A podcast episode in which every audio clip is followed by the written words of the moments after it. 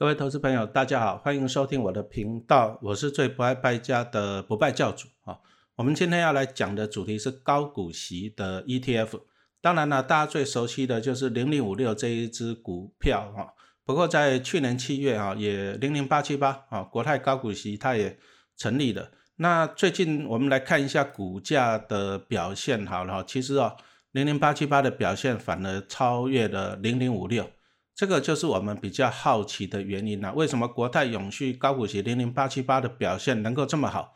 那零零五六又出了什么问题？哈，你从七月初，啊五六我记得高点还有三十六块，啊我们现在录音的时间是八月二十一号，啊五六的股价只剩下三十二块多，哦这个跌幅也是有点多了一点了。那当然最近大盘也在跌了，可是。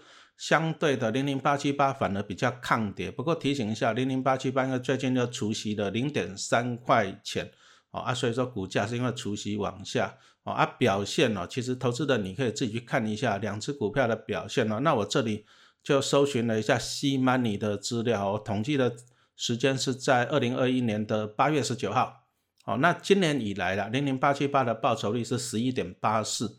哦，二零零五六是零七点五六帕，最近一年呢，哦，零零八七八是二十点四四帕，零零五六只有十点八五帕，哦，那我们可以看得出来，就是后起之秀的八七八，哦，反而它的报酬率，哎，会超越了这个老将的零零五六，那这个到底是什么原因？重点呢，我们要讲说原因在哪里？而不是都是高股息的 ETF 嘛，哈，那投资人你如果有记得，陈老师在。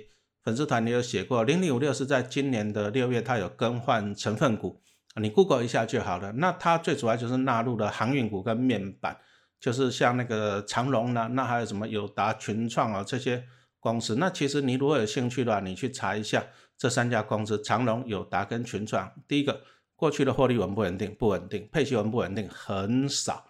那就好奇了，标榜高股息的零零五六。为什么会纳入长隆？那长隆你说今年赚钱赚很多了，好像是这样没有错啊。啊，长隆今年除夕才配的好像二点五吧？那你看它现在股价一百多块，配二点五的话，那请问你这个值利率是多少呢？很低啊，不到两趴。那同样的友达跟群创，哦，今年只有配零点几块，这个值利率也是一趴多两趴而已的。那么零零五六为什么纳进这个今年？哦，我要强调是今年哦，哦，配息配很少的航运股跟面板类股呢？哈。我们来探讨这个原因，好，那其实哦，它零零五六，你 Google 一下你就知道，它是在今年的六月，好像二十一号到二十五号，它就去更换成分股，啊，就是五进五出了，哦，零零五六是三十只成分股，那一般来讲啊，ETF 它在换成分股的时候，它都会设一个缓冲，什么意思呢？它不会说三十只股票成分股一次换三十档，它不会。啊，通常的缓冲像零零五六是十六趴，也就是它一次最多就是换五档，哦，三十乘以十六趴就是五档，啊，因此今年你看一下就是五进五出，哦啊，你有兴趣你就查一下。但是比较重要的一点是，它今年换更换成分股的时间是六月二十一号到二十五号，那你有兴趣你就去查一下长隆那时候的股价，啊，因为零零五六我记得它是分五天买进长隆嘛，啊，面板也是。那那五天的股价呢？我记得长隆那时候是一百五十几块了，啊，目前呢，我们录音的时间只剩下一百二三十块，那表示说怎样？零零五六纳进这些成分股，它目前呢账面上有损失，而且长隆今年配给零零五六的股利也不好，那因此啊啊，你看嘛，因为长隆是五六的第一大成分股，好，那成分股它权重占几趴的？其实你可以上元大投信的官网去看。那我印象中，它前三大就是啊，航运长龙跟面板的友达群创。那这个还是以元大投信官网公告的为准哦。但是大家看一下了，它六月多买了以后呢，这个长运股、航运股跟面板类股的表现好不好？表现不好了。那因此就会拖累了好零零五六的走势啊，这个是最主要原因。不过我这里要先来讲解一下 ETF 的一些基本的概念。我后来我其实我在粉丝团发现了，有些投资人还是搞不清楚什么叫做 ETF，他还是把它当做一般的个股来看哦，有的还用筹码去看 ETF，立马帮帮忙，ETF 可以看筹码吗？ETF 的规模是不固定的，好，一般公司的规模是股本是固定的，你可以用筹码，ETF 是不能够看筹码的哈，所以你不要再讲 ETF 是看筹码了，这个就表示你不懂了，这个会丢脸。啊，我们 ETF 它其实啊，ETF 就是基金。你说像零零五六，它是元大投信，投信发行的就是基金啊，但是它又是可以在股市中买卖哈，所以 ETF 就是股票也是基金，但是基金有一个重点就是净值。好，你到投信去买都是买净值，那净值啊，比如说零零五六的净值怎么计算呢？很简单呢，就三十只成分股嘛。那比如说友达占几趴，群创占几趴，长隆占几趴，啊就开始乘乘那个把它加起来啊，就是它的净值了哈。这里又讲到了一个观念哦，ETF 的股 ETF 的股价是由谁控制的哈？答案是由成分股的股价，因为我刚讲了嘛，你要有达群创跟长隆。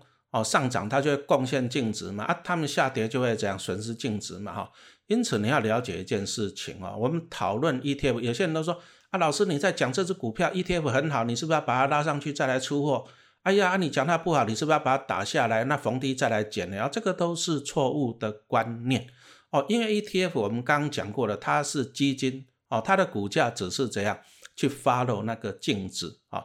那你要知道一件事情，ETF 是基金啊，投资人用股票去买卖，基金公司跟投资人中间有一个叫做造市商。你上元大投信的官网，你就可以看到哦，零零五六啊，造市商就是流量供应者，你就可以看到哪些。那这些造市商的功能是怎样的？很简单，它就是把股价哦维持在基金的净值的附近。因此你要了解啊，其实 ETF 没办法去影响它的股价了。讲实话是没有办法，因为。它就是有造市商在那边把股价维持在净值的附近，比如说，哇，大家都拼命去买，拼命去买，那理论上如果是个股了，大家拼命去买会涨停哦，这个是会的，因为公司的股本是固定的，筹码是固定的，ETF 不是啊，比如说大家都去买，那会怎么样呢？那那个造市商呢，他就一直倒股票出来，一直倒股票出来，目的是怎样？哦，把股价维持在净值的附近。那同样呢，如果投资人一直卖一直卖，如果说一家公司股票大家一直卖，啊筹码的问题的话，会跌停哦。ETF 不会，你如果一直卖一直卖的，那那个造市商就一直买一直买，把它买回去，会把股价维持在净值的附近哦。所以说你要了解 ETF 的基本概念哦，你不可能哈人为的去干预了，因为它有造市商哦会把股价维持在净值的附近啊。这 ETF 的基本概念，再来。ETF 是追踪指数，什么意思呢？啊，ETF 我们刚刚讲五六，它是有三十只的成分股。那问题来了，谁决定这三十只成分股？谁决定友达占几趴？群啊群创占几趴？谁决定了？哦，指数决定了。注意哦，指数决定了。指数其实就是哦它的一个投资的策略逻辑的。那零零五六它是追踪哦台湾高股息指数。那这个指数是谁定的？就是由证交所跟富时指数公司共同编制的哦。那元大投信就去付出权利金嘛，那跟他购啊，跟他买这个指数。那零零五六就按照这个指数来操作。所以我要跟大家讲一下，其实背后的常进人就是指数了。哦，你说零零五六，我们刚刚讲到它五进五出，谁决定的？哦，不是元大投信决定的，不是哦，也不是零零五六的经理人决定的，不是。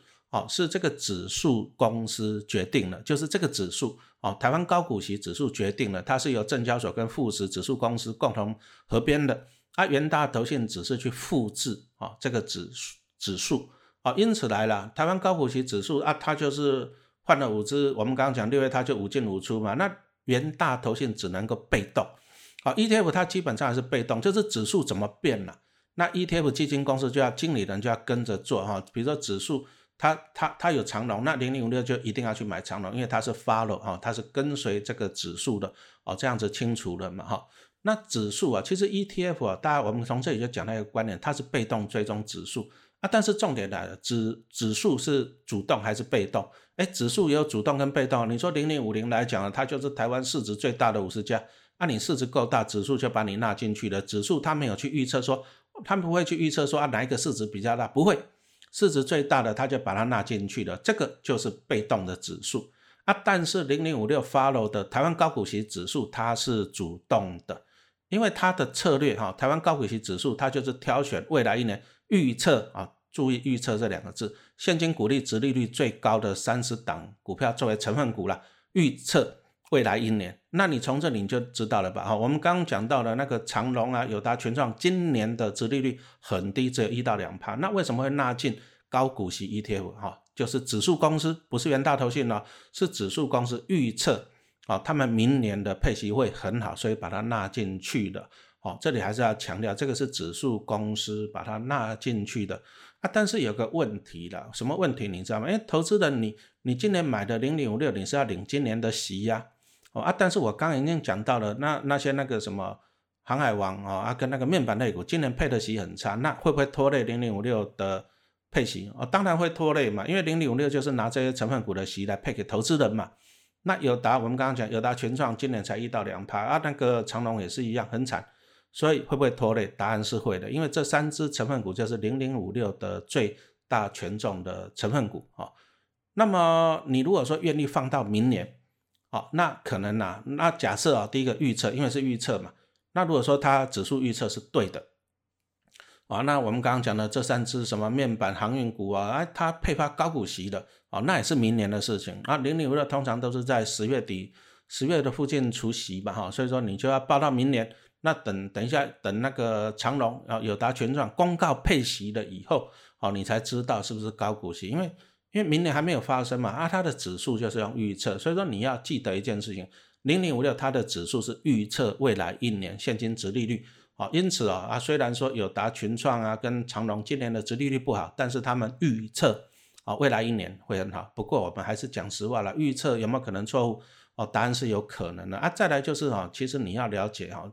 什么叫做景气循环股啦？你其实你去看一下这些啊，航运类股跟面板类股啊，通常呢，哦，就是三年不开张，开张吃三年。那好的时候，其实你反而要卡对不啊油，为什么呢？因为它后面就不好了。你去看它过去的表现就知道了哈。因此，我讲实话了，我还蛮不喜欢这个预测这两个。为什么？因为如果要预测，我自己去选股就好了，我干嘛去预测它呢？啊，但是啊，没有办法，因为零零五六是追踪台湾高股息指数。指数怎么规定，他就怎么做啊。所以说，如果说假设了你买零零五六赔钱了，你不要怪元大头钱，因为那个是高股息指数，台湾高股息指数的问题。所以说，指数其实就是 ETF 的 DNA 啊，它就规定了你要怎么去投资，买哪些股票啊。注意了，这是指数。那再来就是我们来看一下零零八七八，它一样是高股息的 ETF，但是它采用不同的指数。也就是不同的投资策略的。那零零八七八呢？我们看一下它最近一年的报酬率啊，其实你也可以去搜寻一下嘛。啊，报酬率哦，啊，你看一下股价线图，你就知道啊，报酬率啊比较好，啊，波动度也比较低。啊，那指数的差别在哪里？零零八七八它是追踪 MSCI 台湾 ESG 永续高股息精选三十指数，哇，肉肉等哈，真的是国文系毕业的。那它的指数其实呢，它就是统计统计过去三年的值利率的哈，它你可以去看它那个指数的公式啊，原它的官网就有了，国泰投信官网就有了。我记得它就是最近一年的值利率乘以零点二五。啊，加上过去三年平均的值利率乘以零点七五，那你从这里可以看到，它这个指数的精髓就是用过去三年的值利率来决定成分股。好处在哪里？啊，你过去表现怎么样？你表现好我就选你，你表现不好我就不选。我不会预测啊，就像说，比如说我班上我要挑五个学生啊出去比赛机械力学好了，我怎么挑？我我当然是挑说啊，你过去一年成绩怎么样？过去三年成绩怎么样？我按你成绩好帮你挑出来。我可不可以说，我预测这个学生未来成绩会好，我就预测他，我那个风险就会有。好，因此啊，其实最主要的差别就是八七八，它是靠过去的表现来决定的。眼见为凭了，表现好我就选你啊，我不去预测，不去预测你未来怎么样，我看你过去表现。那通常呢，你如果过去表现三年表现的很好，像我的学生过去三年表现很好的，未来表现通常会比较啊。然后呢，你去预测他未来会表现比较好了，我就有一个质疑就是。那万一你预测错误了会怎么办？好，因此啊，我们常常讲的，其实 ETF 它就是投资一篮子的股票，像我们刚刚讲的五六跟八七八，啊，它都是有三十只的成分股。注意啊，ETF 它就是被动追踪指数啊，但是重点来了，指数是主动还是被动？对不对？啊，五六的指数就是主动的，因为它是预测未来一年的折利率。哦，啊，八七八它的指数就是被动的，因为它就是抓它过去三年的表现哦，这个就是被动的哈。不过在这里啊，其实你说预测未来比较好，还是过去表现好的比较好？其实这个很难拿捏呢。哦，按你说像那个友达、群创跟长隆，哎，最近表现不好哦，大家都知道。那会不会明年表现很好啊？有可能，我只能讲有可能，对不对？那如果说啊，哇，到了明年这个航运跟面板股大涨，那零零五六赚翻了，赚到股利又赚到价差，又配很好的话，哦啊，这个也有可能，我们不不排除。但是如果说哎，按照景气循环股的，那搞不好啊，明年怎样获利下来的股价下来了，配息还有什么用？你领到股利又赔上价差了。有没有这个可能？答案也是有这个可能的，因为预测就存在的一个不确定性了哈。不过以我个人哦，我强调是我个人哈。如果说我要自，我今天买的 ETF，我为什么要买 ETF？我当然是就放在那边领股利啊，爽爽的做就好了。那我会比较喜欢被动的，就是说它没有主动预测的成分呢。啊，如果要主动预测，那我陈老师我自己去选股票了，我干嘛去选你帮我去预测的？你搞不好预测错误嘞。好，大家为什么会去买 ETF 不买基金？因为基金就是经理人在主动选股嘛，那经理人的操守、经理人的功力会有应问题嘛。ETF 就是被动追踪指数，那如果说指数又是被动的，那这样子啊，不是比较安心吗？哦，因此我个人是觉得，强调我个人，我觉得高股息就是要的就是长期稳定了。那就放在那不理他，就领股利就好了嘛，是不是啊？但是一般的投资人来讲，其实你也可以去组你自己要的投资组合都可以啊。但是缺点就是这样，你哇，你要因为我们投资股票做分散嘛，那么你有没有那么多时间去研究几十只的成分股呢？啊，如果没有时间呢，啊，买进 ETF 是不错的哈，因为 ETF 它就会主动帮你分散了哦啊。但是我个人，我其实我还是觉得说，投资股票是看你自己的。哦，你如果说你是保守型的投资人，我觉得啊，过去表现很好的、安稳的，哎，那你可以选择，就是我刚讲到的，啊，八七八它的指数就是，哎，挑选过去表现好的、不错的公司，那你就可以避免这样你受伤嘛。那当然，你如果说主动积极，我觉得，嗯，这个预测未来，预测对了，我会赚很多，完了你就买那个预测啊，预测的啊。但是零零五六最近的表现就好像预测有点失准了。不过我们强调了，投资股票不要看短期了。啊，因为它是预测未来一年，搞不好它明年会很好嘛，搞不好了，那这个大家就怎样啊，自行去评估了。那我在这里我是强调一些投资的观念，啊啊，其实股票好坏你自己会评估了。我是讲一些观念，就是说投资股票，我一直常常强调，就是说你要先站稳了，有根基，什么意思呢？像陈老师买股票，我会先优先买一些什么稳定配息的股票，公司不会倒的，像什么台积电啊、中信金。啊，元大金这一些啊，过去呢每年都配给我啊很多的股息，那这个就是我讲的核心持股啊，核心持股就是我抱着我就不理它。你说像那个联永，我也从金融海啸抱到现在的，中信金也是啊，这种好公司我就抱着啊。联永以前的配息都不错啊，最近就是股价上来的，殖利率可能稍微低一点啊，因此啊，核心持股我我的特点就是说我会做资产的配置，我会配配置一部分的资产这样，我就安稳的零股利，这个叫做。核心持股，那当然了，高股息的 ETF 还蛮适合当核心持股的啊，因为它就是分散到了几十只的成分股嘛，而且殖利率哈，三十只成分股的殖利率都不错哈，因此啊，这个核心持股你是可以挑选这种高股息的 ETF。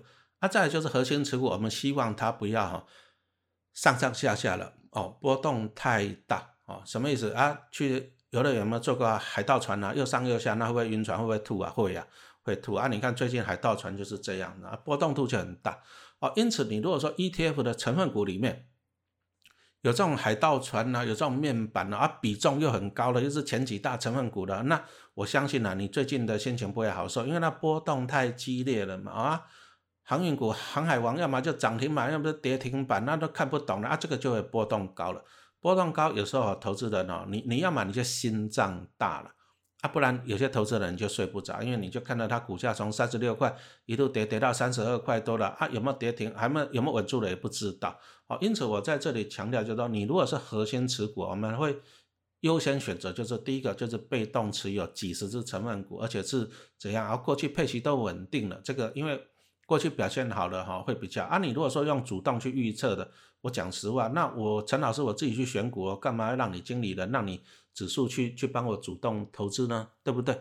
啊，再来就是要选择那种低波动的，因为股市上上下下的，你投资的呢核心持股，我们还是希望说它很稳定啊。因此啊，我们看一下零零八七八，它的波动度也比零零五六还要低了啊，为什么？因为零零五六就是在那一一下子晕船嘛，啊上上下下的哈。因此啊，其实 ETF 你重点哦，就是要看它的成分股，特别是前几大的成分股哈。比如说像零零五零里面大概有四十六、四十七趴是台积电，那表现就跟台积电息息相关啊。台积电涨，基本上它就会涨跌。它就会跌，因此哈，一只 ETF 你要去看它前几大的成分股，啊，这个影响会最大哈。这个是我强调讲的，就是一些投资的概念哦。那我去统计了一下呢，就是啊，统计了一下，我发现就是哎，最近一年的波动度来讲啊，零零八七八大概是十二点六，啊，零零五六是十二点八七，那各方面呢，最近三个月跟五六个月的波动度来讲啊。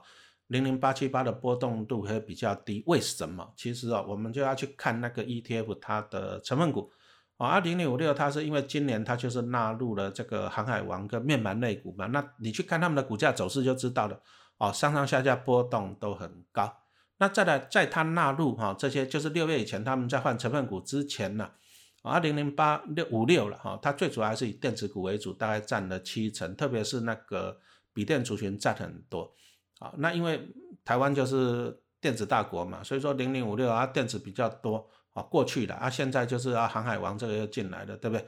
啊，所以说哈，它过去就是电子类股比较多哦，啊电子类股，不过你去看一下笔电族群呐，那个因为笔电族群也是零零五六的一个重要的成分股的族群，不过最近今年来讲，你看那个像那个华硕啊、人保啊、伟达、伟创、音乐达，你去看一下，还有那个广达。啊，这个除夕后跌幅都不少哈，这个最主要还是因为疫情了，因为去年疫情导致宅经济啊，大家都是啊在家里面上班，笔电的需求很高，因此去年呢这些笔笔电族群赚很多，今年配息也配得很好啊，但是问题来了，今年欧美是不是一直在解封了，大家回去上班了，那笔电你去年买了，今年就不会买了，因此今年呢笔电的需求可能就会出现变数啊，再来就是一些关键的啊零件啊，笔电的上面缺料啦，比如说缺面板。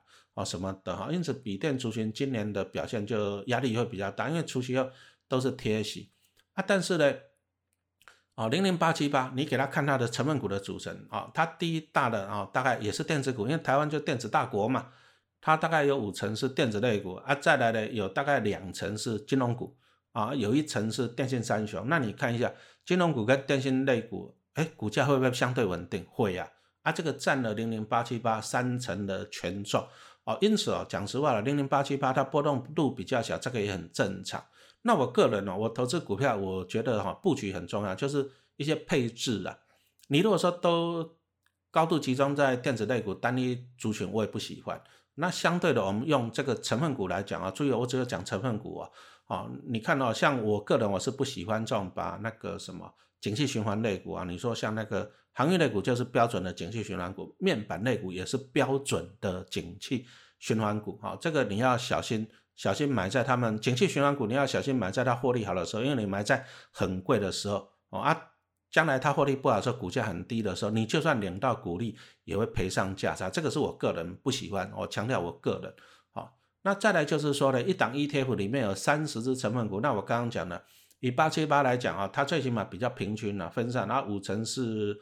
啊，电子类股啊，两层是金控啊，啊，再来就一层是电信类股啊，这个成分股的分散也会比较的均衡，因为投资股票，我们一直强调，你就是要怎样，要配置的，不要集中在单一产业哈。你如果过度集中在电子产业的话，你看零八零九年那时候电子股很很惨，只能讲很惨啊。再来，你如果过度集中在我们刚刚讲的那个什么啊，笔电族群，你看看笔电族群今年的表现都不好。好，因此哈，我们常常讲说，其实你分散到几十只成分股，还是要分散在不同的产业啊。不过我在这里还是要再强调一次哈，其实我讲实话了，我个人哈，我个人是比较喜欢国泰的永续高股息零零八七八啊。当然这是我个人哦。那为什么？其实很简单，我刚刚讲的就是说啊，第一个它低波动啊，最近一年的报酬率又比较高，然后它也没有纳入这种啊，就是高波动的什么景气循环类股。啊，这个是我个人，我强调是我个人哦，比较喜欢啊。不过呢，其实这个也你也不能讲说啊，国泰比元大厉害，这个都是错的。因为元大它就是追踪高股息指数啊，国泰它也是追踪那个指数。所以其实哦，你在比较 ETF 来讲，ETF 的重点就是追踪指数，指数就是它的投资策略跟逻辑啊。重点来了啊，因此啊，你要去看那个指数啊，它的特点。那我从刚刚讲到现在，哦，都一直在说明哦，两档 ETF 追踪指数的差别哦，这个是我要强调的是指数。那投信来讲就是被动追踪指数的，指数怎么规定，它就跟着怎么做哈。所以说你也不要讲说什么哪一个投信啊比较好，其实都是这都是错误的啊，因为这个他们是追踪指数。